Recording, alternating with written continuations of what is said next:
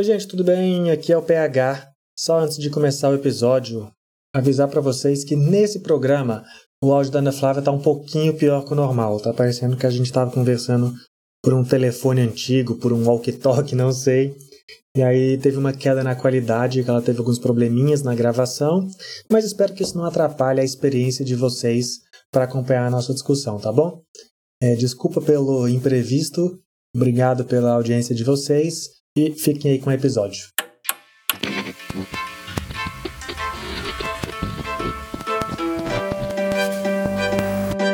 Tá gravando?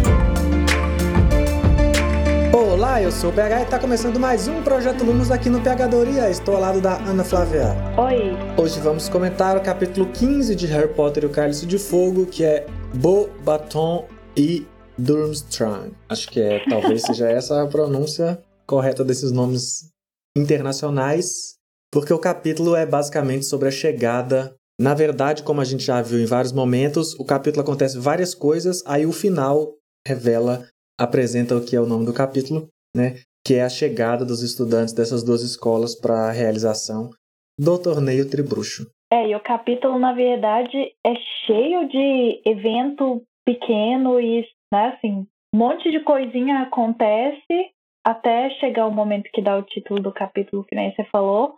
Mas eu não sei se você concorda, assim, achei que a dinâmica desse e dos próximos capítulos muda muito. Ele fica, eles ficam longos, ficam com vários eventos pequenos, assim, coisa de. como se fosse um monte de núcleo de novela.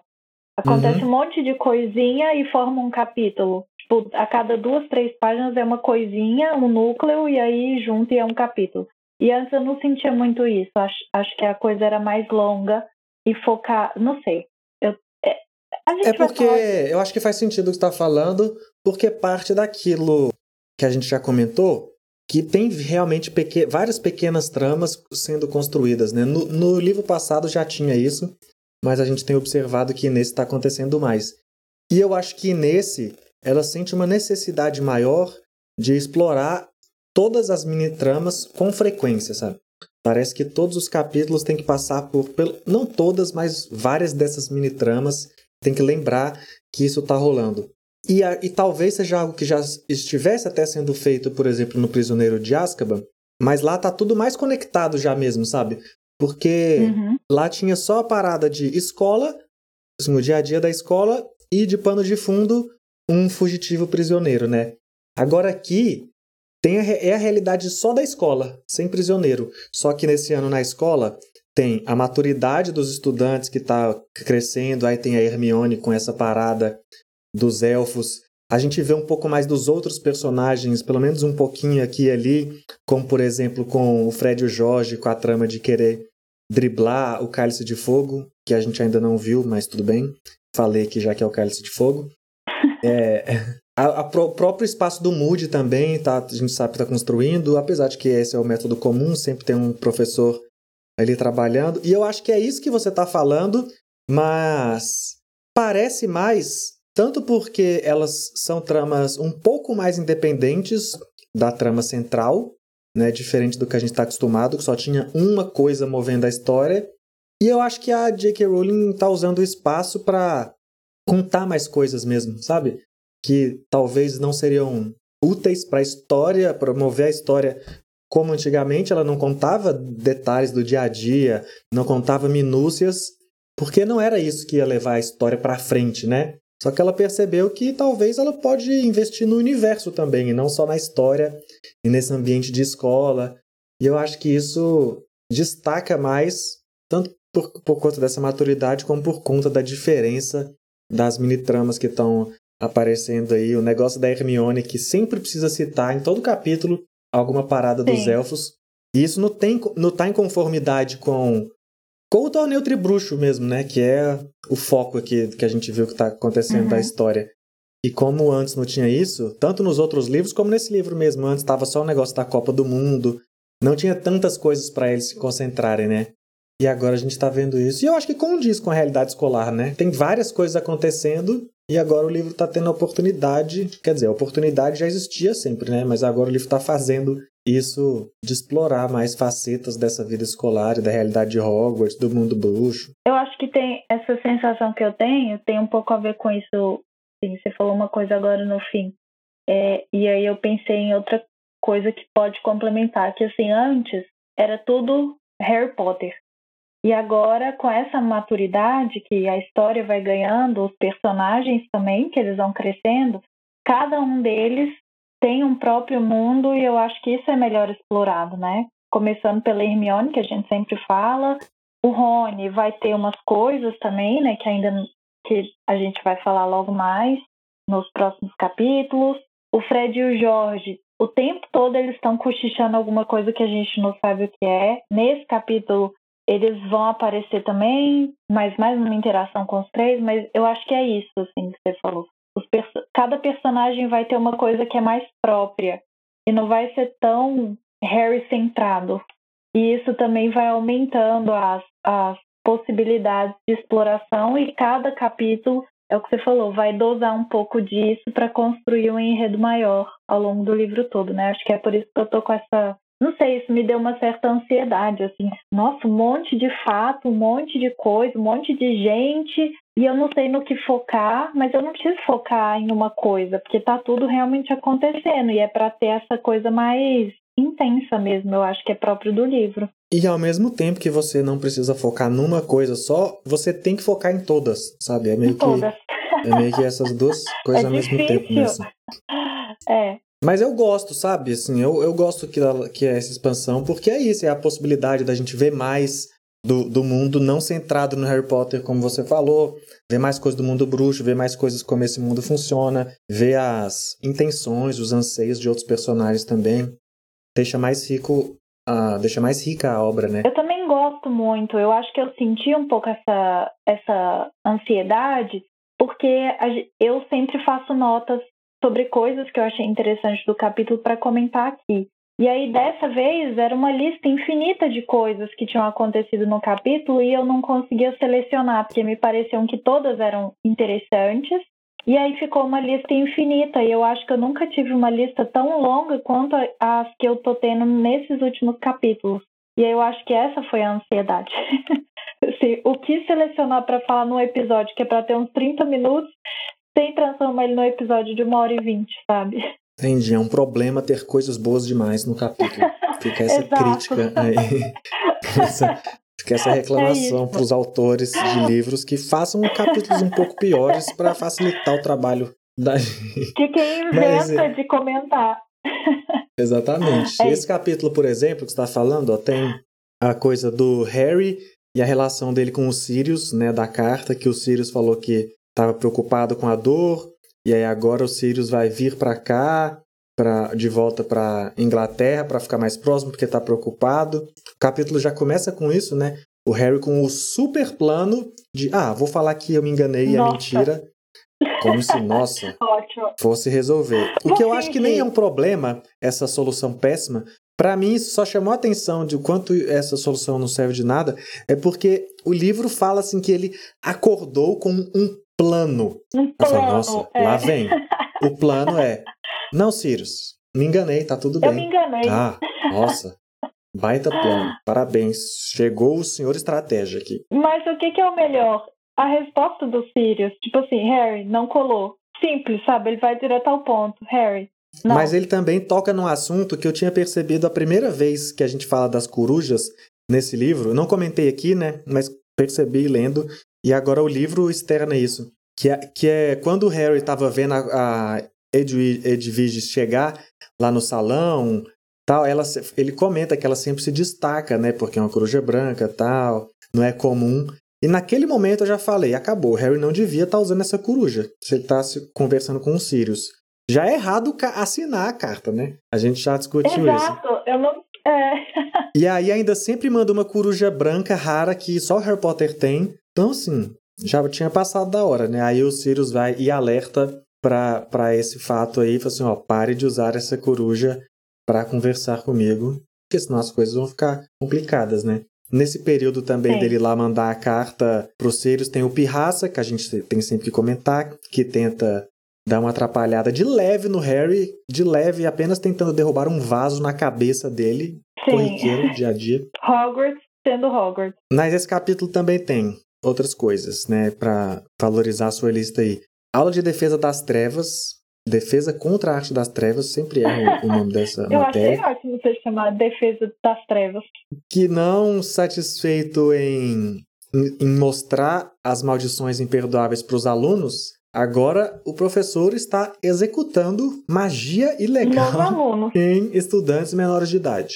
Maravilhoso. Aí outra coisa, o Moody vai perguntar, ele vai sugerir que a Hermione se retire da aula. Isso nunca aconteceu que Hermione questiona, né, essa didática sutil do professor.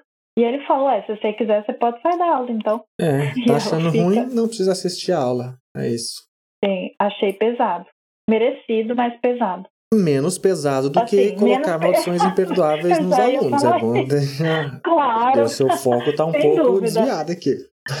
Mas é, o interessante claro. dessa aula é que o Harry é o único que consegue resistir, né? Logo na, ele já consegue Sim uma resistência na primeira e a gente não vê, mas o livro diz que o Moody ainda fez mais quatro vezes, ou um total de quatro vezes, agora eu não lembro. E o Harry é o único aluno que consegue resistir a essa maldição. É, o que é interessante, né? Porque a gente sempre fica aqui. Ah, a gente sempre questiona tudo que acontece no livro, né? E acho que esse momento mostra que, assim, o Harry é um bruxo forte, né? Apesar de não conhecer muito de magia e não ter essa relação com o universo bruxo que, por exemplo, o Rony tem, ele, ele tem uma firmeza ali que é dele, né? Assim, uma, uma força bruxa, sei lá como chamar isso, que é dele, de ser capaz de resistir a isso. Talvez porque ele já tenha passado por situações que exigiam uma coragem e uma firmeza, né, dele, mesmo sendo criança até então, ele tem isso nele. Então é legal ver que ele, apesar de não ir tão bem na escola, ele é um, um bom bruxo no sentido da magia tá forte nele. Não sei se faz sentido. Faz todo sentido, tanto é que eu acho que isso vai ser a lógica de Harry Potter, né? Por, por muito tempo. Tem o fato dele. para mim é muito claro, assim, que o poder dele vem não só dessas experiências, mas também do fato do Voldemort ter colocado uma parada nele, assim, com a cicatriz, uhum. simbolizada pela cicatriz, mas se manifesta também é, a partir dessa magia. E a gente vai ter a oportunidade de explorar esse tema muitas vezes aqui ainda. É, à Sim. medida que a série vai amadurecendo, isso vai sendo mais trabalhado.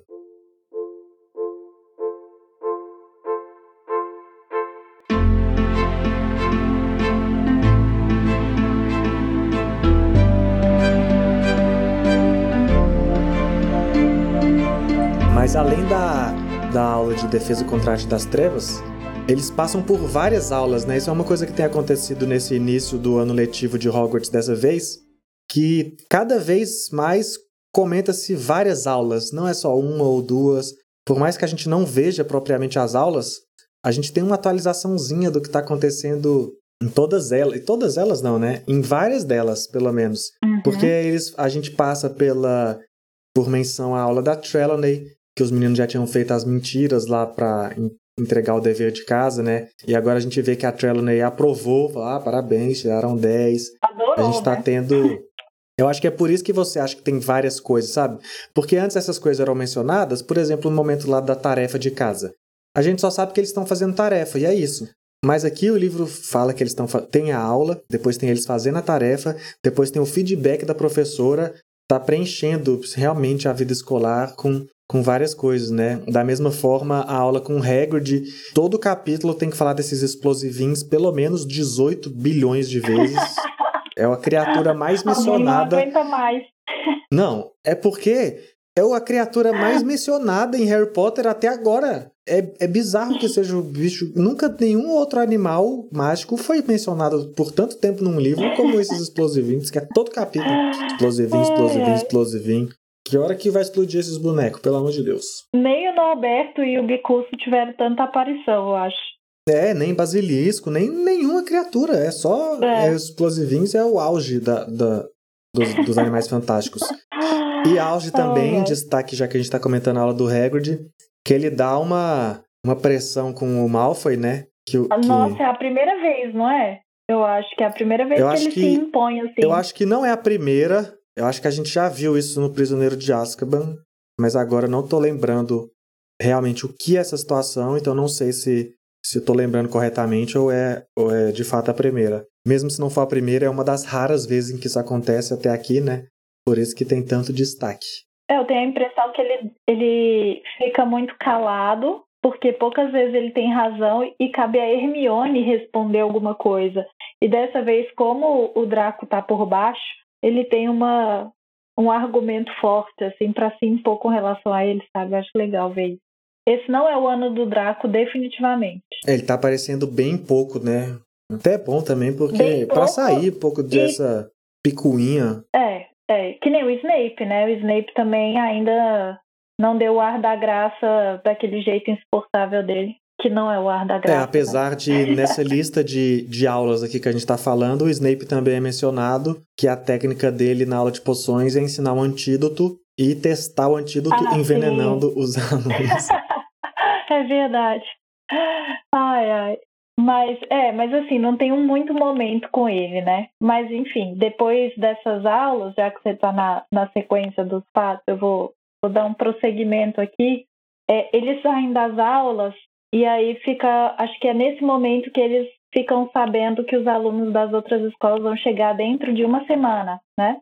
Tem um aviso informando que os alunos vão chegar, enfim, é, que todo mundo precisa se reunir lá no salão principal para receber esses alunos das outras escolas. E aí eu acho engraçado que eles ficam assim num papo, os alunos da Grifinória especificamente, num papo de desprezar o Cedrico, de tipo assim, ah, acho que o Cedrico vai participar do torneio Tribruxo. Ou alguém fala que ele é bonito. Ah, você só gosta dele porque ele é bonito? É o ah, ele. Não, lógico que não. E aí os alunos da Grifinória ficam assim, menosprezando o cara num rancor eterno, porque perderam no quadribol do cara, sabe? Eu acho isso meio cansativo, assim. Certamente porque eu sei, porque eu já tenho uma leitura de quem o Cedrico é, e eu sei que ele é, assim, eu acho que ele é um cara legal e do bem. E lufa-lufa, uhul. Eu acho que essa parada da, da rivalidade com o Cedrico faz sentido se a gente pensar o contexto de rivalidade entre casas que já existe há muito tempo em Hogwarts, com certeza, quadribol e tal. Mas o livro, isso sou eu extrapolando pro imaginando o cenário de Hogwarts hum. e essa rivalidade construída, né? Porque do que a gente leu mesmo, parece que foi um jogo só e já criou um ódio histórico, sabe? Assim, Exato. Então... e, e, não é como se fosse um jogo assim, sei lá, Brasil e Alemanha 7 a 1 sabe? Para ficar para sempre a gente lembrar disso. Sim. Foi só uma vitória lá normal, que foi um jogo que nem teve nada a ver com o Cedrico, que foi o Harry. Talvez o Harry seja por isso, eles acham que é. o Cedrico é traidor, sei lá, mas como mas não foi explorado, fica essa coisa vazia. Ah. É, pois é, mas aí, quem sabe disso, talvez seja assim, quem vai saber disso, né? Na, é. A gente tem que tentar extrapolar, mas eu concordo com você que eu não concordo que a situação de rivalidade seja exagerada se a gente tentar construir uma lógica do cenário, mas eu concordo que do jeito que está sendo escrito, realmente é a sua impressão é bem adequada, porque parece que vem do nada, assim, parece que o Cedrico é. não fez nada e é odiado, né? É, ele é a pior pessoa. E assim, ele apareceu uma vez na saga inteira, tá? Duas. Copa do Mundo e no jogo. Pronto. ah, mas aí tem uma coisa legal, né? Que eu acho que é isso. O Rony fala que a Hermione, que a Hermione ressalta que ele é um bom aluno e que ele é monitor, né? Essas são as qualidades que ela avalia dele. Aí acho que o Rony comenta que ela só, tá, só acha ele legal porque ele é bonito. Aí ela fala que, que claro que não. Aí ele dá uma fingida de tosse assim, tipo, Lockhart, assim, para lembrar que a Hermione teve a paixonite lá no Lockhart Stall porque ele era bonito, porque o cara não valia um centavo. Achei uma boa retomada aí do enredo. Sim, é um jeito bom ódio. de construir esses momentos pequenos e ao mesmo tempo manter coerente com os livros anteriores, né? Assim, de trazer é. essas coisas para justificar, para que o livro, já que é uma saga e a gente está aqui no quarto livro, para que os eventos de um livro não sejam explicados só pelos próprio, pelo próprio livro, né? Mas pelo passado dele Eu acho que é a primeira vez que isso vai sendo executado de, de uma forma maneira aqui. E já que você citou a Hermione, obviamente tem a coisa dela ainda tá, né? Com, com o negócio dos elfos aí, do, do Faler, F-A-L-E, que chegou num ponto tão sério para ela. Se alguém ainda não tinha percebido que estava sério esse envolvimento dela, agora eu acho que chegou o momento que deixa isso bem claro que ela critica o Hogwarts uma história para defender o ponto dela. Bom.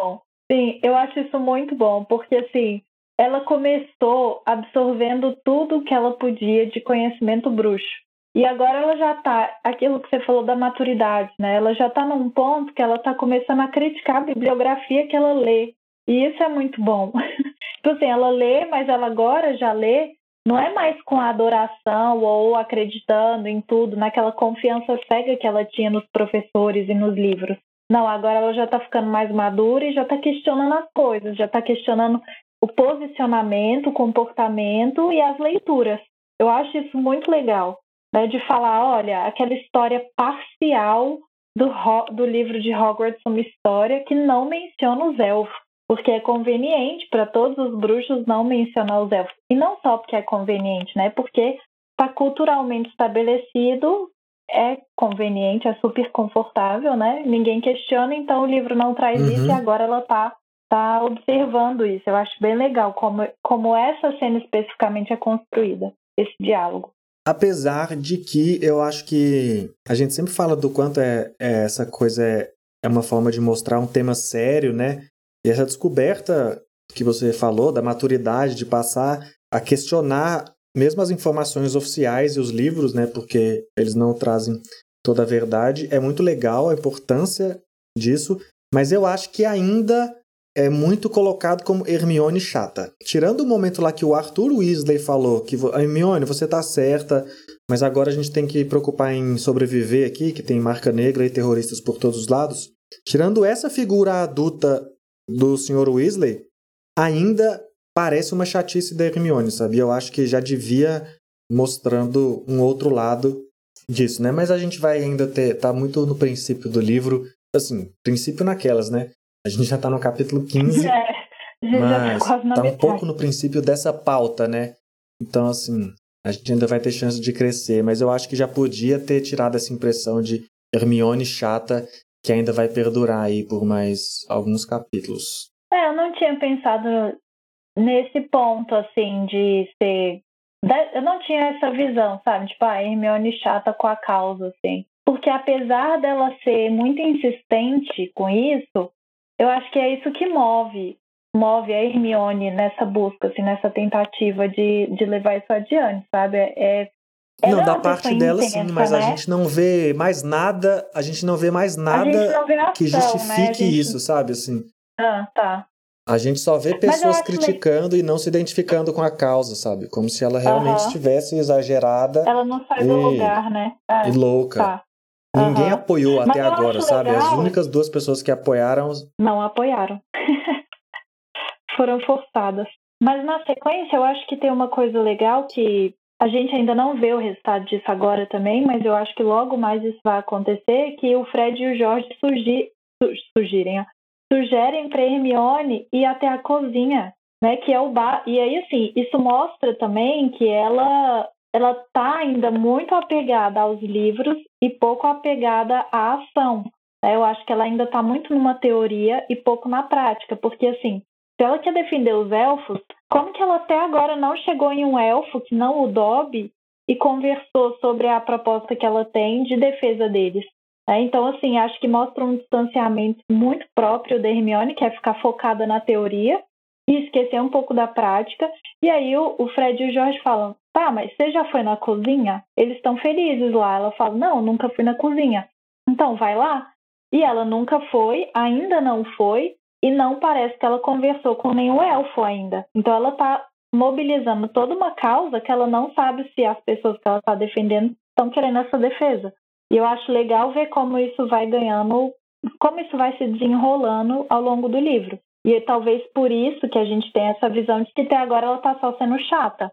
Porque a gente não viu nenhuma ação, a gente só viu o lado dela e a gente não viu o lado dos elfos ainda com relação a isso. Tirando o Dobby, né? Que a gente já sabe qual é a posição do Dobby. Mas chega de elfo, né?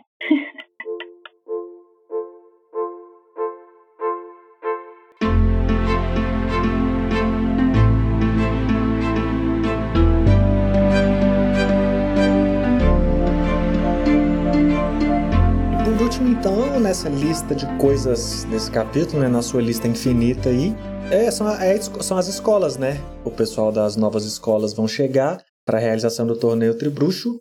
E apesar de que a gente não vê muita coisa, a gente só vê ele chegando de fato, né? Primeiro chega o pessoal de Bobaton e a gente tem destaque para diretora Madame Maxime, Madame Maxime, quer dizer, Maxime, Maxime, não sei como pronuncia francês. E não tem muita coisa, né? Sobre Bobaton, a única coisa que a gente vê é que eles chegam numa carruagem voadora que na verdade parece uma casa de tão grande que é, e os cavalos na verdade têm tamanhos de elefantes. É essa a parada que assim, é só isso. Pense numa coisa mágica e por que, que eles usam isso nem é explicado, o que não sinto muita falta porque dá margem pra gente ficar Também criando não. teorias.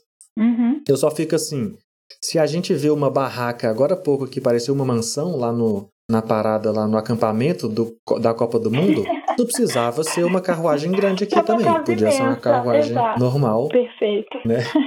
Que, que tava tudo Sim. bem, mas não dá nada. A única coisa que eu tenho pra falar mesmo, é, na verdade não é única, são duas. É, uma é o nome, né, Bobaton, que é claramente francês, e vem das duas palavras em francês, que é beurre e batom separada, que é tipo belos bastões, Varas. que seria esse bastão uma tipo uma menção à varinha do, do mágico, né? Uhum. Apesar de que em francês não é essa palavra que eles usam para varinha. Segundo a minha pesquisa, eles usam a palavra baguete, o que eu achei bem curioso, já que é um pão, a baguete. Mas, É mas fica essa mesmo. informação aí. E outra coisa é que recentemente a gente discutiu aqui, ah, quais regiões a escola pega, uma coisa assim, né? E disse da, do Bobaton que apesar da escola estar na França e ter muitos estudantes franceses, também recebe estudantes de Espanha, Portugal, Holanda, Luxemburgo e Bélgica. Então é assim, eu acho que E pro pessoal que fala não? português e espanhol, Tem que receber da Suíça, que fala francês também. provavelmente sim, mas na lista que eu olhei não tinha esse país, só tem esses que eu Gente, listei. que difícil. Mas todos os alunos falam com aquele sotaque francês, é, Dumbledore. O tempo todo assim, né? Dumbledore. É, aqui sim, mas é porque provavelmente essa parada de países, de outros países, foi, né, pensado depois, porque a J.K. Rowling pensou, não, só três escolas aqui na Europa, então deixa eu distribuir cada é região né? É. para cada escola para falar. Inclusive, a escola Durmstrang, por exemplo, esse nome tem uma origem alemã, de- que vem de uma expressão que é Sturm und Drang. Não sei falar alemão também, gente. Então é só meio que trocou as sílabas assim para Durmstrang, né? Trocou o Sturm Aham. e trocou o começo de cada sílaba e fez o nome Durmstrang. E essa palavra ela deriva de, de um movimento artístico do final do século XVIII, precursor do romantismo alemão. Fica aí essa informação pesquisada. e essas palavras significam, assim, a tradução dela foi sofrendo algumas alterações ao longo dos tempos, mas a última atualização em inglês é tipo tempestade e estresse, né? Tipo assim, é, uma, é um caos, é uma bagunça, que é essa parada violenta que eles querem dar essa imagem de, de Durmstrang, né? E apesar, como eu falei, do, o nome tem origem alemã, mas o diretor, que é o Karkarov, tem um nome de origem lá mais eslávica, mais russa. A escola, Uhum. a gente sabe que fica no norte, e aí as pesquisas, informações oficiais dizem que ela fica na Suécia ou na Noruega, por ali. E as vestes também indicam isso, né? Exatamente, que são casacos de pele, frio e tal. Mas o principal personagem que a gente vê dessa escola, que é o final do capítulo e o grande choque, é o Vitor Krum, que é da Bulgária. Ou seja, essa escola realmente ela pega uma, Ela uma- é realmente coisa ali bem- internacional. essa é a mais internacional de todas aqui, já Qual de cara, a né? língua que se fala nessa escola? Achei difícil. Mas aí, assim, é só isso, né? De fato, sobre as escolas. Eu até trouxe mais curiosidades aqui que eu tinha anotado para o próximo capítulo, na verdade, mas como aqui a gente só tem a chegada das escolas, eu decidi já falar para a gente comentar um pouco. E no próximo capítulo a gente comenta um pouco mais é, de detalhes aí de Durmstrang e Bobaton e as outras coisas que vão acontecer aí no desenrolar, que a gente vai descobrir em que finalmente o capítulo vai trazer o Cálice de Fogo, né, que é o nome do livro. Exatamente. É, e só comentar que apesar de já ser muito natural pra gente, de você já ter comentado assim, é, como se fosse algo que a gente já soubesse, que obviamente a gente já sabe, é uma surpresa para todo mundo que o Vitor Krum é um estudante. Eles não sabiam que o Vitor Krum frequentava a escola porque ele é um astro do quadribol. Né? Então, quando ele aparece, o Rony é quem fica, nossa, é o Vitor Krum. E aí, todos os alunos também ficam lá loucos porque o Vitor Krum vai estar em Hogwarts com eles esse ano. E é isso. E é isso, então. Muito obrigado para quem ouviu mais esse episódio, chegou até aqui com a gente. Sigam a gente no Spotify, se ainda não seguem, e também nas redes sociais, no Twitter e no Instagram, arroba PHDoria. Obrigado por ouvir a gente até aqui, até o próximo episódio e tchau. Tchau.